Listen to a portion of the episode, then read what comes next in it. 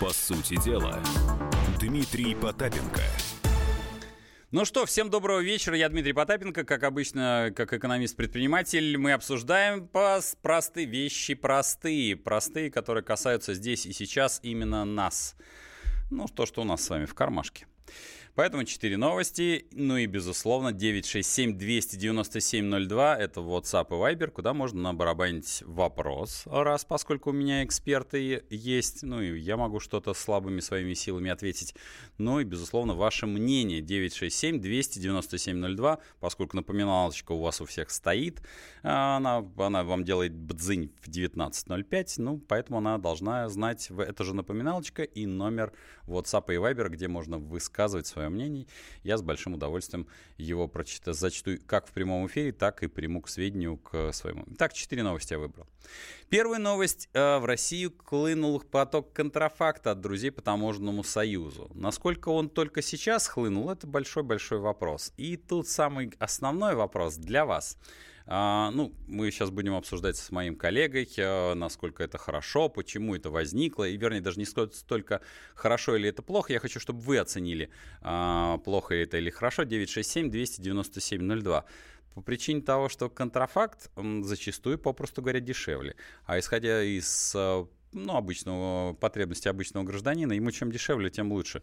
Может быть, э, контрафакт, ну, для гражданина. Конечно, это не очень э, его будет э, государственная позиция, но с учетом того, что государство ему ничего не должно, может быть, и гражданин в данном случае таким образом реализует свое право не быть должным тому, что мы называем государством. Это новость номер раз, 967-297-02 по поводу вашего отношения к контрафакту, потому что тут мы про сигареты, алкоголь, который идет через границу с Беларуси, с Казахстана. Выскажите свое мнение. 967-297-02.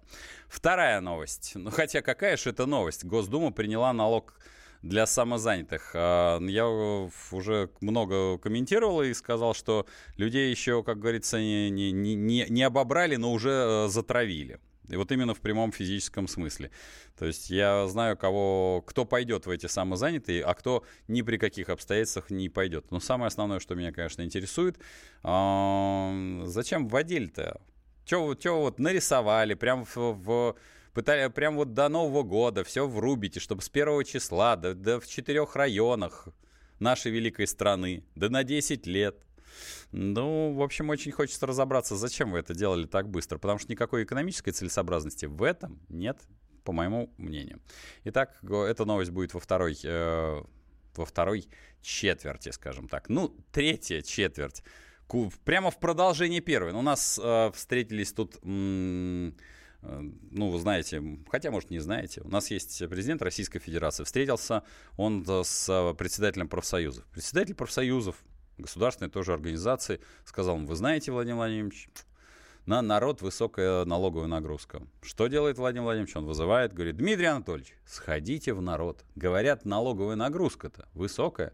Я, правда, единственное, что меня терза, терзают смутные сомнения, а вот под указами там по повышению НДС, а, пенсионной реформой. Не знаете, чья там подпись стоит? Ну, так просто любопытство. Обычно каждый закон он принимается, а потом его кто-то подписывает. Там, если посмотреть, то можно найти человека, который должен точно знать лучше, даже не, не ходячи в народ, почему э, налоговая нагрузка растет. А, или не растет. Может, все это не так. Может, лидер профсоюзов-то погорячился.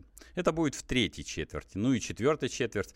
Голикова пообещала увеличить размеры стоимости продуктовой корзины маленькая ремарка в 2021 году. Есть одна, что меня гложет, э, дотянуть бы до 2021 года, а то тут на одних макарошках можно, конечно, разожрать ряху, как э, некоторые пишут, но вот э, дожить невозможно. Ведь э, пухнут, пухнут в основном, как говорится, люди, которые неправильно питаются. Просто потому, что у нас э, неправильно питающихся людей, видимо, нет времени на тихо, спокойно, степенно. Все на бегу, на бегу. Вот поэтому и наедаем. Но это четыре новости, и каждый, по каждой из них вы можете задать свой вопрос, высказать свое мнение. 967-297-02. Это WhatsApp и Viber. Новость номер раз. А, в Россию продолжает, я бы сказал бы, проникать контрафакт от друзей по таможенному союзу, который мы же сами же создали. В основном это сигареты и алкоголь, то есть подакцизные товары. Многие эксперты оценивают, что в табачной отрасли это ущерб э, свыше 50 миллиардов рублей в год.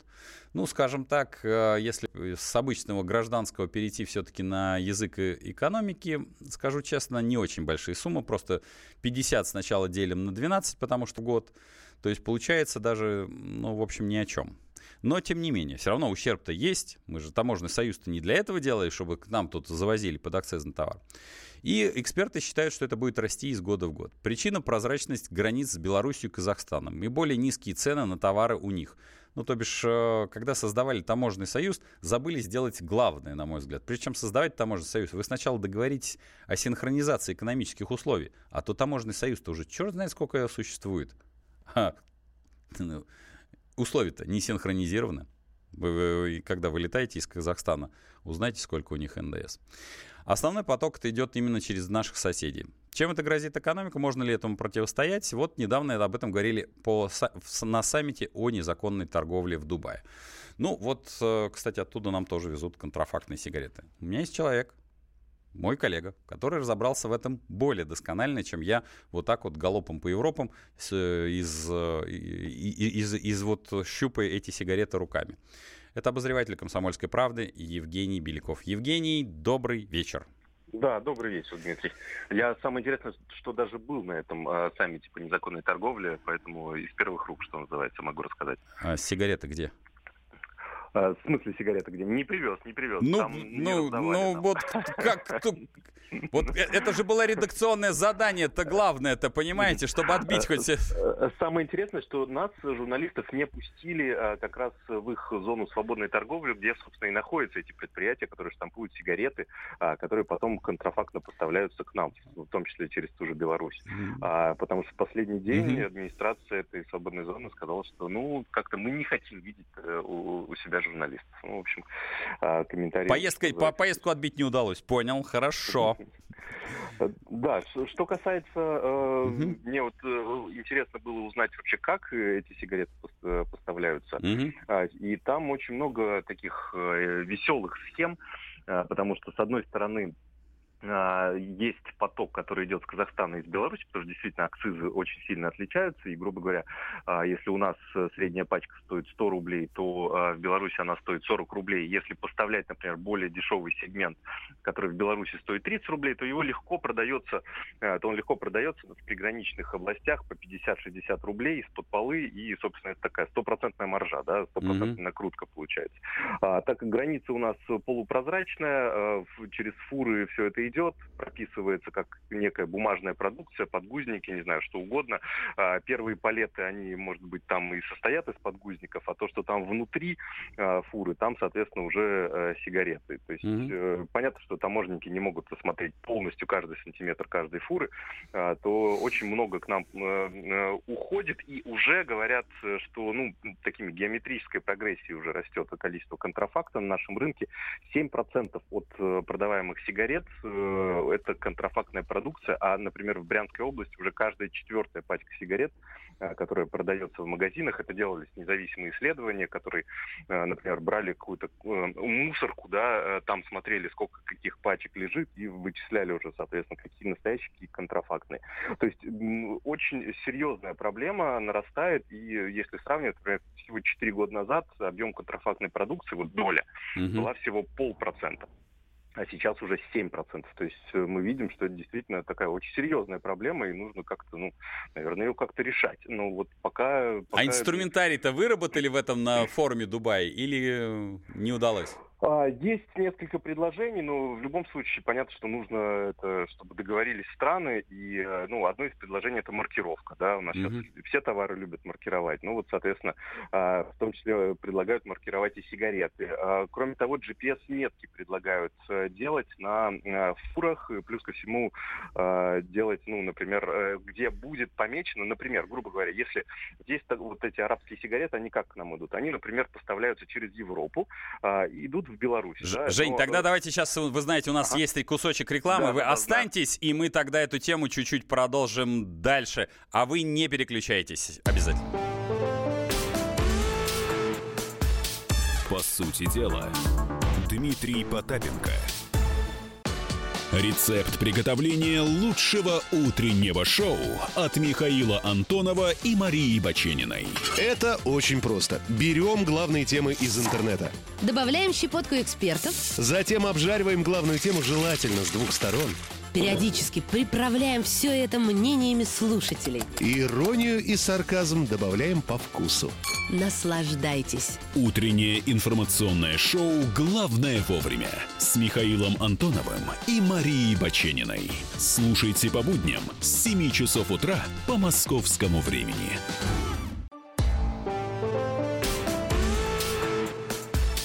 По сути дела, Дмитрий Потапенко – ну что, мы продолжаем тему, которую мы начали в э, первой части по поводу контрафакта, на, который идет э, с территории Таможенного союза, а, поскольку наш коллега съездил на этот форум, в эти Дубаи, Правда, его не пустили, не пустили, э, чтобы он, не дай боже, там в сумчику не... Как в качестве образцов.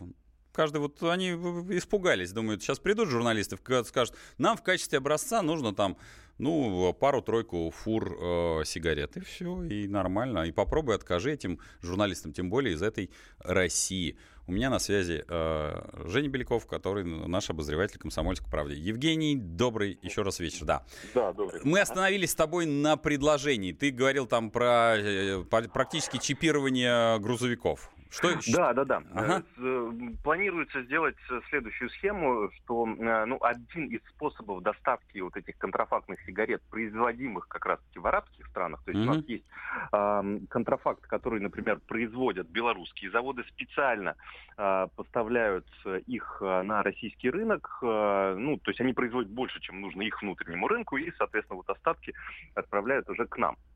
А, второй способ – это а, доставка, соответственно, арабских сигарет. Там тоже происходит все это дело через Европу. Они поставляются в Беларусь, но э, конечным пунктом якобы является, ну, допустим, Киргизия, да, или Казахстан. И вот вся эта фура якобы идет из Беларуси через Россию, ну, соответственно, в Казахстан или в Киргизию. Но по дороге эта фура где-нибудь разгружается, ну, и там доходит уже пустой до границы Киргизии, там ставят отметку, понятно, что коррумпированные таможники тоже здесь в деле, обеспечивают так называемый зеленый коридор, да, во всех смыслах, э, и э, ставит отметку, что все прошло. Вот чтобы этого избежать, чтобы, грубо говоря, если груз э, должен доехать до Киргизии, то, соответственно, там фура только и должна открыться, предлагают сделать специальные ну, во-первых, GPS с метками обеспечить uh-huh. эти фуры, чтобы видеть, где они идут. И, соответственно, обеспечить специальный, ну, тоже какую-то метку поставить, которая будет сигнализировать, если фура где-то где-то открылась. Угу. Вот, то есть, ну, вот это один из способов, как этот, эту контрафактную продукцию, в общем, не пустить на наш рынок. Но понятно, что здесь, опять же, это предложение экспертов и, условно, табачных компаний, да, которые работающие на нашей территории, которые заинтересованы угу. в том, чтобы э, поставить заслон контрафакта. Но, ну, конечно, решение это нужно принять на таком ну, На очень уровне. большом уровне, судя по всему. Да. Ну вот пока такая ситуация. Понял. Спасибо, что был с нами. Спасибо, что остался на вторую часть. Вот э, наш обозреватель порылся в, а, в дубайских, надо сказать, дебрях. А те, кто нам пишут на 967-297-02, а, говорят, что вот, э, знаете, чем интересуетесь? Э, интересуется вот Юрий из, судя по всему, Нижнего Новгорода. Где эти места, в которых можно купить контрафактные сигареты по полтинничку? Скиньте адресок. А, на мой взгляд, товарищи на, на высоких постах. Ну, прежде чем создавать таможенный союз, потому что здесь есть еще один такой же вопрос, совершенно логичный. А какой плюс э, таможенного союза? Просят объяснить. Вот никто не очень понимает, то есть большая часть не понимает, что это такое таможенный союз и зачем он создавался. Если вы не синхронизировали за это достаточно длительное время, он существует не год и не два, вы готовились к этому, не синхронизированы правила торговли, акцизов и всего остального. Ну, и, и, судя по всему, не собираетесь, потому что, конечно, GPS-навигация штука хорошая, но если вы на международном, а это международный, межгосударственном уровне не договорились, то уж про GPS и говорить бессмысленно. 967-297-02, WhatsApp и Viber, куда можно набарабанить свое мнение по любой из тем, ну и задать, конечно же, вопрос. А мы переходим ко второй новости. Ну, это новость без новости. Госдума все-таки при, приняла налог на самозанятых. Вот э, пытаемся оценить э, плюсы и минусы. Ну, я, я лицо-то, как говорится, заинтересовано, поэтому я вот высказываюсь периодически по поводу этого очередного нового э, налогового режима. Но, на мой взгляд, э, есть же кто за, есть те, кто против. И у, каждого, у каждой страны свои аргументы. А у нас Эфир дискуссионный, и у нас, более того, демократия 967-297-02. Итак, налог на самозанятых. Если вы являетесь самозанятым, напишите, будете ли, будете ли вы регистрироваться в этой системе. Если будете, то почему? Если не будете, то почему? Я бы сказал, бы, поверите вы в то, что вас а, не ошкурят, ну, через очень короткое время, или не или не поверите. Вот, ну, кто же его знает. Всякое бывает. Поэтому напишите 967-297-02. У нас абсолютно открытая дискуссионная площадка. А у меня на связи э, эксперт, который высказывает свое мнение со своими аргументами. Руководитель аудиторской консалтинговой компании Сергей Елен. Сергей, добрый вечер. Добрый вечер. А, да, а, давайте так. А, вот э, на ваш взгляд, чем, как эта история будет развиваться? Ну, так скажем, у вас волшебная палочка. И э, нужно ли было делать отдельный режим или можно было там, не знаю, упростить законодательство по какому-то одному из этих режимов? Ну, потому что закон уже принят, что его обсуждать? Типа вот, ну вот он принят. Вот как uh-huh. вы, да, как бы вам кажется? Ну, мне кажется, хорошая идея то, что э, ввели все-таки отдельный, отдельным законом э, отдельный спецрежим, который включает в себя как индивидуальных предпринимателей, так и обычных физических лиц, не имеющих этого статуса. Э, потому что э, сейчас э, вот все-таки для многих физических лиц регистрация в качестве ИП такой некий, ну, для кого-то психологический барьер, для кого-то организационный, кого-то кто-то кого-то пугает э, там возможно, какая-то ответственность mm-hmm. или сдача отчетности. Здесь вот более свободно. Плюс ко всему хороший момент, что, что есть возможность э, уйти от применения контрольно-кассовой техники, кассового чека за счет вот, вот этого вот э, программного обеспечения, которое, в общем-то, ну, интегрировано. Uh-huh. Э, вот, интегрированная система расчетов э, наличными. Поэтому пенсионные, то, что взносы э, убрали, тоже большой плюс. На самом деле, мне кажется, очень интересное такое решение, которое ну, имеет все шансы на успех, вот мое мнение. Сергей, а, ну смотрите, я, правда, предприниматель очень старой формации, еще с тех пор, когда это, это была уголовная статья, uh-huh. скажем прямо. Вот я не правоприменитель, бог миловал, но когда я всю эту историю прокручивал, то я так подходил рационально. Я сказал, а зачем вы городите огород? И когда меня спрашивали там как эксперта, я говорил, вы вот изначально делали э, ИП именно в этой логике, не проще ли упростить, э, ну, вот именно, скажем так, вот со всеми плюсами, которые вы только что проговорили, про программное обеспечение и все остальное? Потому что сейчас ИП, ну вот я там со всеми высшими образованиями, со своими там сертификатами по ИСО, ГАПу и всему остальному, еще черт знает каких времен, я вот сейчас сдать налоговую, то есть отчетность ИП, понимаю, что уже не могу. А когда-то мог, между прочим. Ну, то есть э, там даже, да, даже ТО была такая форма организации, очень стародавние времена, тоже э, без, э, под напряжением, но мог. Может быть, имело смысл по такому логике пойти, а не устраивать дополнительный спецрежим? Ну, как эксперт, вот ваше рассуждение. Я думаю, что эта, эта логика имеет право, имела бы право на жизнь. Ага. Просто у идеальных предпринимателей сейчас, э, в принципе, достаточно более, ну, более ну, это, ну, многие из них являются более крупными э, предпринимателями, чем та категория, которая ну, ну предполагается войдет угу. сам, самозанятые. И, в принципе, возможно было бы вести, наверное, и, и, и такой формат. Не знаю, законодатель сделал. Я, это же сделано еще все-таки в качестве эксперимента и по четырем субъектам.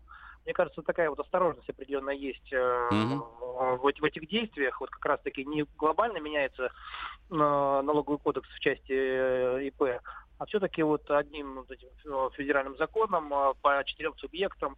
То есть все-таки здесь вот есть такая осторожность в этих действиях, потому что mm-hmm. я думаю, что есть прогноз, э, потому что Э, должно подтолкнуть угу. граждан к тому, чтобы становиться самозанятыми. Но в то же время, если думаю, что определенные опасения, не будет ли злоупотребления в этой сфере. И я думаю, что на, на самом деле все равно, если будет работать этот механизм, то только вот при условии кнута и пряника.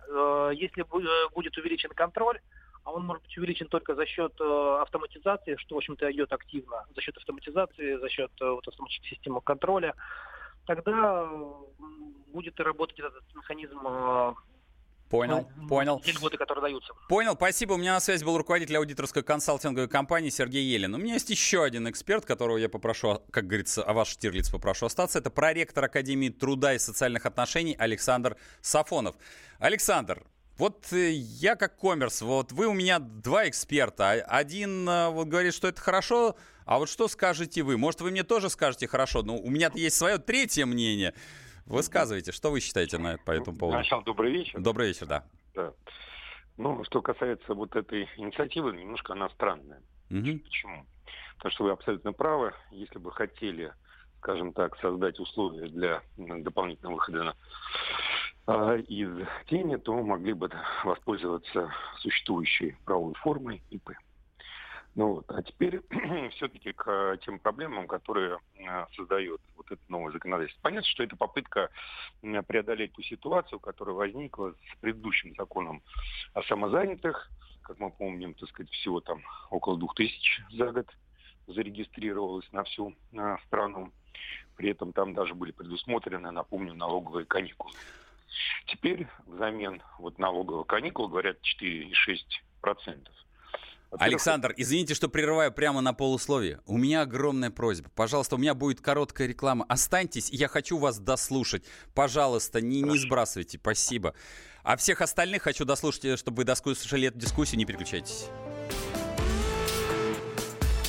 По сути дела, Дмитрий Потапенко –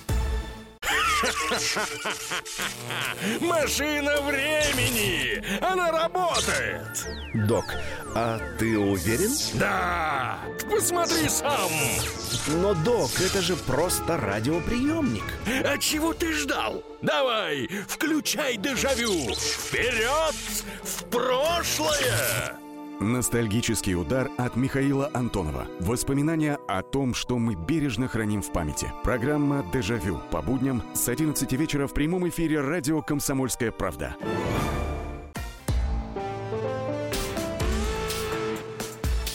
По сути дела, Дмитрий Потапенко – ну что, мы продолжаем программу «По сути дела». Я экономист-предприниматель Дмитрий Потапенко, веду эту э, баржу, как говорится, даже я бы сказал бы, нет, бригантину, корабль на легких волнах, потому что какая тут баржа. Новости у нас, конечно, тяжелые, но мы стараемся их э, раскачать. 967-297-02, если вы самозанятый или ИП, Будете ли вы регистрироваться в этой системе или вы занимаетесь, соответственно, предоставлением услуг? Если будете, то почему? Если не будете, то тоже почему? А у меня на связи э, проректор Академии труда и социальных отношений Александр Сафонов, которого я грубо прервал, потому что, к сожалению, мы тоже иногда э, ну, обсуждаем спортивные новости. Александр, прошу, Весь ваш эфир. Да, да, ну вот возвращаясь э, к этой теме, значит, еще раз подчеркну, что предыдущий опыт э, с налоговыми каникулами показал, что зарегистрировалось всего лишь 2000. Угу. И э, причин здесь несколько. Первое. Во-первых, э, для начала надо понять, что рынок, или, вернее, как бы, скажем так, рынок труда лиц самозанятых, он очень разный. Угу. Существует предположение, что тут заработать можно огромные деньги. На самом деле это не так. Во-первых, часть людей, которые занимаются вот такими видами, связанными с самозанятостью, ну, например, те же самые репетиторы, да, там, врачи угу. э, значит, или другие специалисты, они могут и в большей степени совмещают эту работу с основной деятельностью. Поэтому они в этом смысле э, за свои налоги спокойно, да, они уже заплатили кое-что государству, и вот поймать их заработок, ну, не представляется возможным. Тем более, что здесь есть определенный консенсус между потребителем услуг и поставщиком угу. услуг. Точно. Это связано с тем, что в условиях падения доходов населения мы все заинтересованы платить за услуги меньше, соответственно, ну а те, кто нам предоставляет, больше. Поэтому э, вот в этом э, заключается как бы проблема государства в том, чтобы сдавать, грубо говоря, да, mm-hmm. те лица, лица, которые заказывают эти услуги, точно уж не будут никого, иначе сами пострадают. А теперь по поводу скрытых проблем. Ну, во-первых, начнем с того, что ИП конечно, дороже с точки зрения ведения там дел. Угу. Но с точки зрения социальной э, защиты оно более, ну, скажем так, комфортно. Почему? Да, 32 тысячи ты платишь, но, по крайней мере, имеешь право на пенсию. А вот самозанятость, если ты этой деятельностью занимаешься 100% своего рабочего времени, и вот по новому закону она никак не урегулировала вот эти взаимоотношения с пенсионным фондом. То есть, по сути, человек получает а, прочерк с точки зрения трудового стажа, соответственно, когда он придет в пенсионный фонд оформлять пенсию, узнает вдруг неожиданно, что ему надо будет ждать так называемую социальную пенсию, а по новому законодательству она для мужчин 70, для женщин 65 лет. Поэтому в этом плане, так сказать, возникает вопрос, а зачем, да, вот эти 4 или 6 процентов платить, что mm-hmm. это дает? Дальше, значит, во-первых, а, не надо забывать, что услуга, а, связанная с смартфоном, да, то есть приобретением вот этой а, программы, это тоже платная штучка. Очень. Да. Да. да, и неизвестно, так сказать, сколько она будет, в конце концов, потом э, стоить в обслуживании. Ну и самое главное опасение, которое существует и всегда существовало у наших граждан, что вот э, играть в налоговые игры э, с государством за один стол не садись, проиграешь. Потому что сегодня вот обещают 4%, завтра это может быть 20, 30. Вообще непонятно, так сказать, вот по какому формату это все будет а, происходить. Поэтому я исхожу из того, что мы uh-huh. с вами увидим следующую ситуацию, по статистике, по крайней мере. А, значит, вот это, кстати, так сказать, проявлялось на всем протяжении когда государство вот в определенной степени пыталось вывести людей из тени, меняя вот такие форматы а, организационно-правовые, заканчивалось это всегда одним и тем же результатом. Люди закрывали предыдущие правовые угу. формы, например. И открывали там, новые. Да, переходили в ИП, сейчас будут закрывать ИП, Переходить. Вот экономить эти 22 тысячи, да, и переходить в самозанятость. То есть, что мы увидим? Что как те, кто платил, да, угу. они просто, так сказать, получат законное основание сэкономить на платежах в пенсионный фонд. Точно. А те, кто не, да, а те, кто не платил... Так платить и не будут. И не будут, да. И никаких возможностей поймать а, государству вот эти mm-hmm. доходы не представляется возможным. Потому что вот по нашей статистике, которую мы mm-hmm. собирали на основе анализа баз данных а, Росстата, у нас же ведь в трех отраслях максимальное количество самозанятых на самом-то деле. Угу. Как ни странно, сельское хозяйство, ну, побегайте по огородам. Ну да, половите, попробуйте. Сколько там морковки кто там выловил. Вот, э, значит, второе, это строительство. И третья сфера, это услуги. Угу. Ну, услуги домашнего ну, хозяйства. Ну, понятно. Понятно. Понял, спасибо, спасибо, что были с нами. У меня на связи был Александр Сафонов, проректор Академии труда и социальных, зная, э, так, социальных отношений. Ваши смски 967-297-02. Их просто вал. Обеляться не буду, но морально готов полностью выйти из тени, оформить ИП, но только после того, как государство э, вмешается в тот беспредел, который происходит сейчас на рынке такси. Мы еле выживаем. Руслан, московский таксист. А, так, я обувь, э, здравствуйте, я обувь шью, еще сумки разные, все из натуральной кожи. Обувь совместно с ортопедом, есть консультации, вещи во многих странах. А самозанятых? Нет ни копейки ни чиновникам, ни ментам, никто не, не оценит моего труда и усилий, кроме моих доверителей, клиентов. А, ну, тут э, есть юморные, естественно. Ага, сейчас только штаны подтянем. Как только по приложению скачаем, так, считай, засветился. Ну, по... а вот тут пишут э, по поводу нищих. Ведь нищие тоже теперь самозанятые. А, так, э, вот многие думают, а зачем этот закон создавался. Здравствуйте, я самозанятый, но 4-6% платить не готов, а зарабатываем 50-60 тысяч, это 50 э, зарабатываем, 50-60 тысяч зарабатываем слишком много, а 200 самозанятым в месяц заработать практически нереально. Андрей Воронеж. Конечно, не буду регистрироваться, не буду дополнительно кормить дармоедов и чинуш. Ну что ж, а я сейчас, э, чтобы эту новость продолжить, вы можете высказывать дальше 967-297-02, я обязательно зачту. Самые веселые, боевые, ну, реальные смс-очки. По поводу налоговой нагрузки, да, поскольку вот тут э, Владимир Владимирович сказал после встречи со Шмаковым, сказал Дмитрий Анатольевич, Дмитрий Анатольевич, сходите, проверьте, народ, говорят, там что-то типа налогов много платит.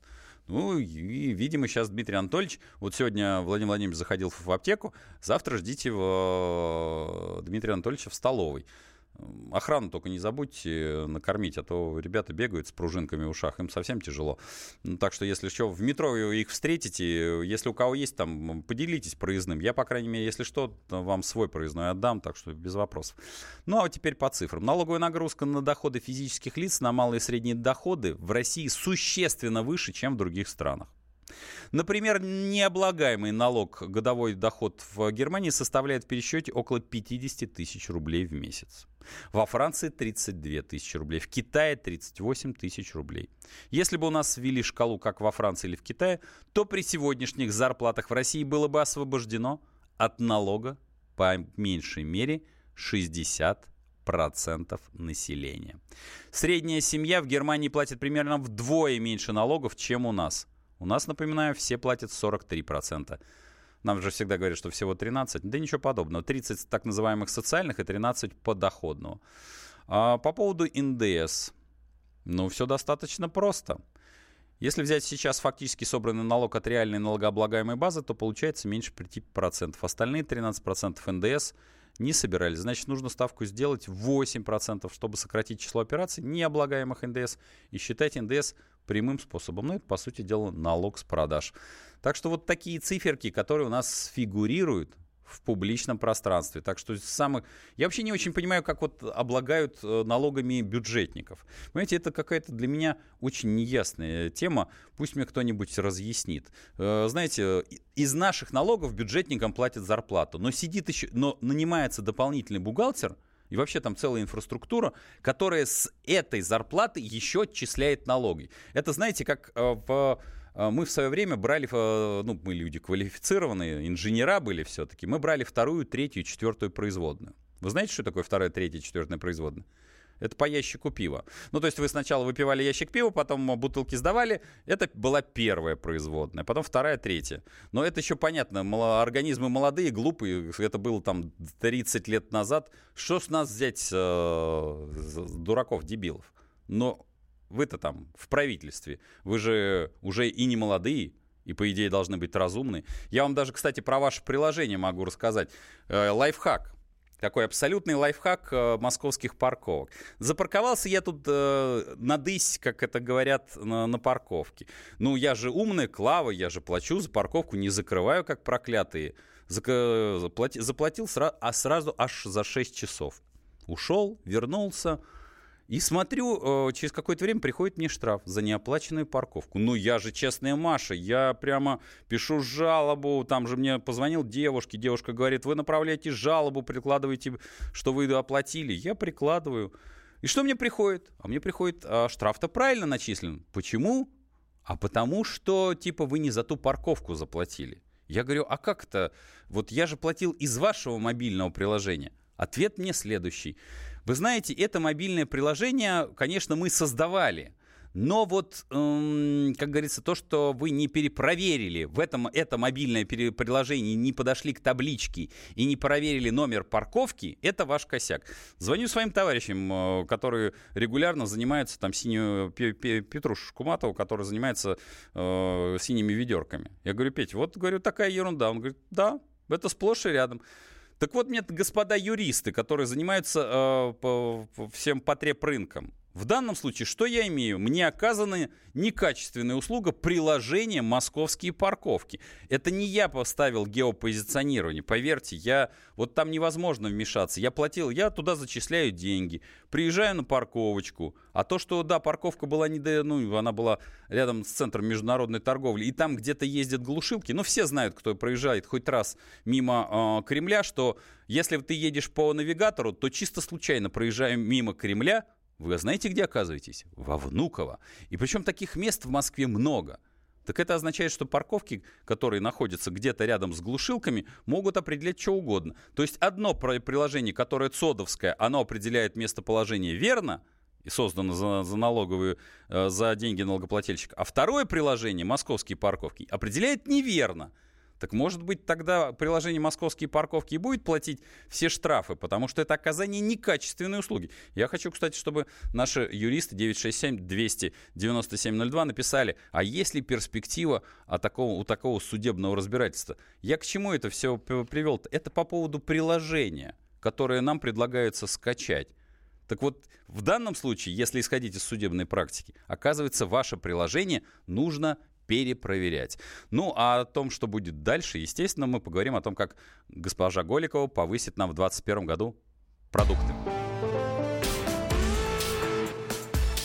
По сути дела, Дмитрий Потапенко – The time for empty talk is over. We will make America great again. Это все мы слышали. А что на самом деле происходит в США? Реальные новости, курьезы и события, которые нигде, кроме Штатов, случиться не могут. Как они там за океаном вообще живут? Разбираемся в программе «Не валяй дурака Америка» с Марией Берг и Александром Малькевичем. Слушайте и звоните по понедельникам с 12 часов по московскому времени.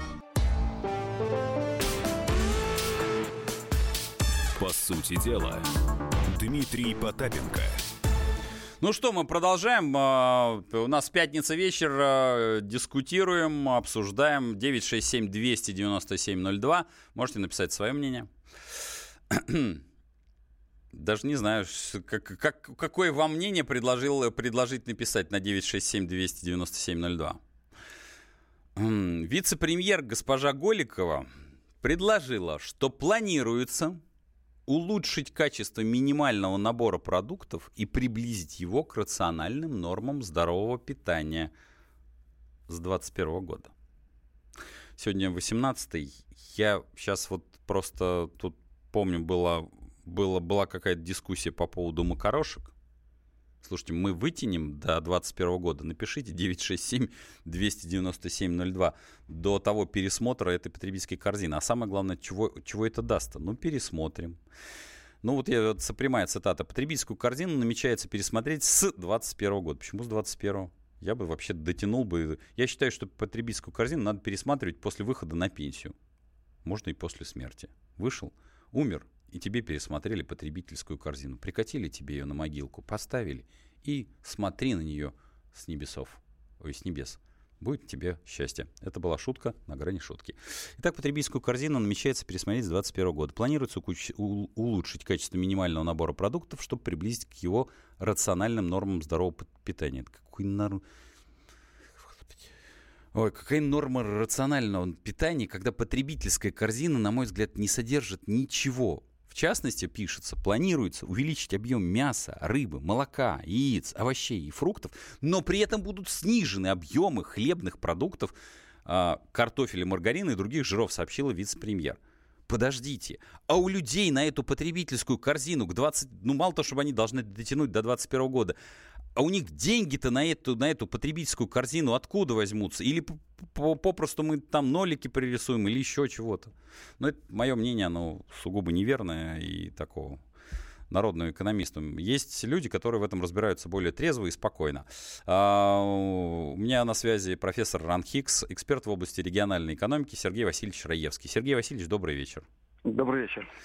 Ну вот предложение вице, вице, вице, вице-премьера а, давайте вот попробуем на пальцах объяснить, что такое вот эта потребительская корзина и прожиточный минимум. Потому что э, вот можно это как-то по пояснить? Вот потребительская корзина. Чего? Вот хорошо.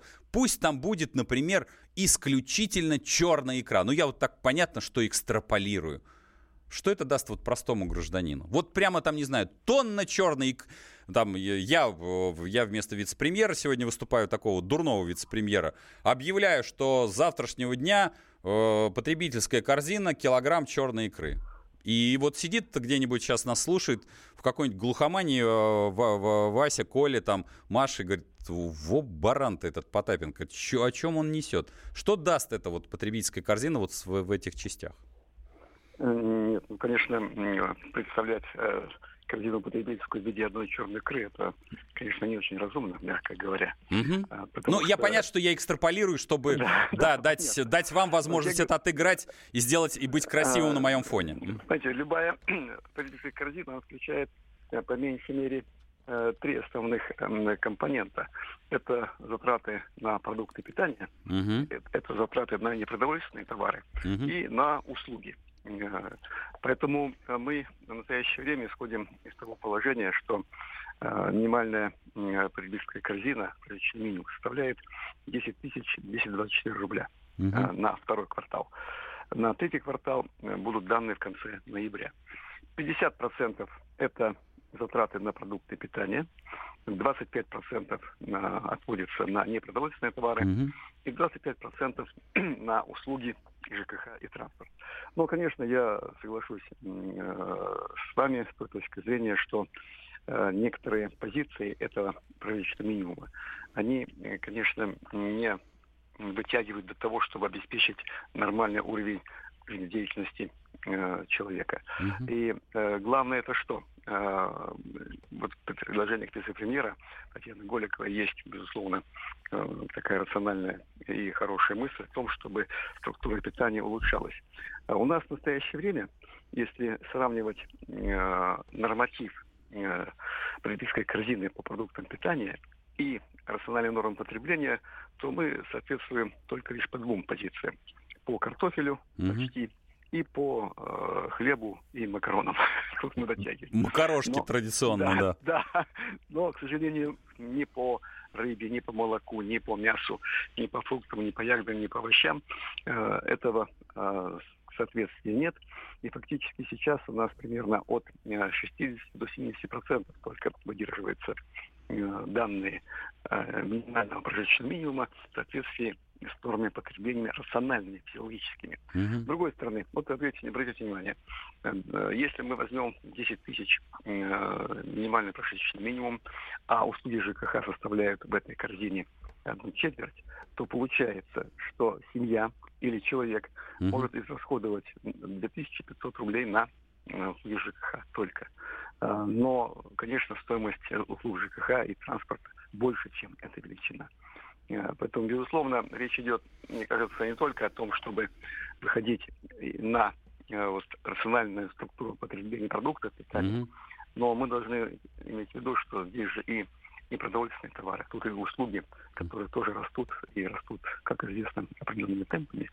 Поэтому в целом мне представляется, должна речь идти об увеличении этого прожиточного минимума до так называемого минимального потребительского бюджета, угу. о чем говорится э, в меньшей степени э, у нас. Чем ну, ну, то есть, чтобы у людей просто тупо были деньги на эту корзину. Да, но э, тут, конечно, с 1 мая текущего года есть положительный момент – Э, как известно, э, был принят закон, согласно эм, предложению президента, о том, что минимальный э, размер оплаты труда сравнялся с минимальным прожиточным минимумом. Угу. Поэтому сейчас никто не может получать меньше, чем этот минимальный прожиточный минимум.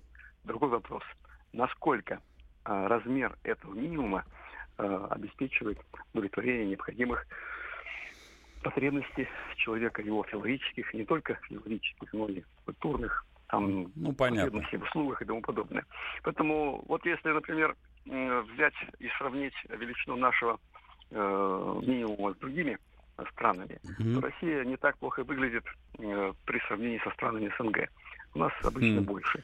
Например, э, вот в Украине там около 70 долларов, в Грузии 70 долларов, у нас 154 доллара. Но если сравнивать с другими странами, например, Германией, Францией, Великобританией, то там минимальный прожиточный минимум это 400, 500, 600 долларов. Ну, понятно, другие цифры, в принципе. Другие цифры, да. Поэтому э, что э, в предложениях вице-премьера Ян Голиковой безусловно, э, рационально. И ну, структура, понятно, да. Да, структуру надо улучшать, потому что ну, питаться только макаронами. Неправильно. Понял. Спасибо, спасибо, что были со мной. У меня был на связи профессор Ран Хикс, эксперт в области региональной экономики, Сергей Васильевич Раевский. Но есть люди, которые нам дозваниваются на 8 800 297 02. Октан Насимович, весь ваш эфир, слушаю вас. Э, добрый вечер. Добрый. Вы знаете, я хотел сказать, что Голикова права. Так. Торопиться не надо. Нужно не к 20 какому-то году, 21-му, а хотя бы к 30-му разработать ага. при помощи, значит, Министерства здравоохранения, создать специальные лаборатории, ага. понимаете? Вот, которые четко, комплексно изучили бы воздействие различных, э, значит, угу. там, семечек, допустим, угу. там, или тыквенных, или еще каких-то смесь, допустим, с каким-нибудь рыбьим жиром и так далее, понимаете? То есть создать определенную диету для нас, наиболее выгодную, чтобы мы могли жить хотя бы лет до 150. Понятно. Вот. Чтобы... И тогда... И, и тогда... Чтобы не подохли попросту. И тогда у нас будет все так прекрасно. Ой, спасибо, спасибо, что дозвонились. Программу разработать, тогда будет, знаете, как экономически выгодно это для страны. Ой, повеселили, да. Это называется еда мужская 2 килограмма или там еда женская. Так, Александр есть у нас из Красноярска аж самого. Слушаем вас. Это добрый вечер, Добрый. Дмитрий. Да, конечно, ваш весь. А, рад, то, что ты дозвонился. Я вот обслуживаю так называемые эти мелкомагазины, да, то угу. есть по, говорится, это ЕГАИСу. Ну, да, я понял, да. Говорится, автоматизация этой торговли. Вот, то есть это многих интересует, э, говорится, грядущие изменения по продажам это сигарет, пива и хлеба. Вот как это можете прокомментировать? Понял, хорошо. Спасибо, что дозвонились. А, кратко отвечу. Значит, смотрите, а, конечно, вот все эти затраты лягут, конечно, на плечи потребителя, а мелочь, конечно, будет очень сильно разоряться. Причина очень простая, что у мелочи нет силы закупки. И зачастую в а, крупном, соответственно, крупной сетевой структуре продажная цена на процентов 20-30 не ниже, чем закупочная цена у этой мелочевки. А добавление этих всех лишних услуг, соответственно, конечно, приводит к полной неконкурентоспособности. Но об этом давайте тогда в следующей программе поговорим. Я все это расскажу подробно, потому что времени категорически мало. Желаю вам хорошей пятницы и удачи. До встречи. По сути дела, Дмитрий Потапенко. Проблемы, которые вас волнуют. Авторы, которым вы доверяете. По сути дела, на радио «Комсомольская правда». Николай Стариков. По вторникам с 7 вечера по московскому времени.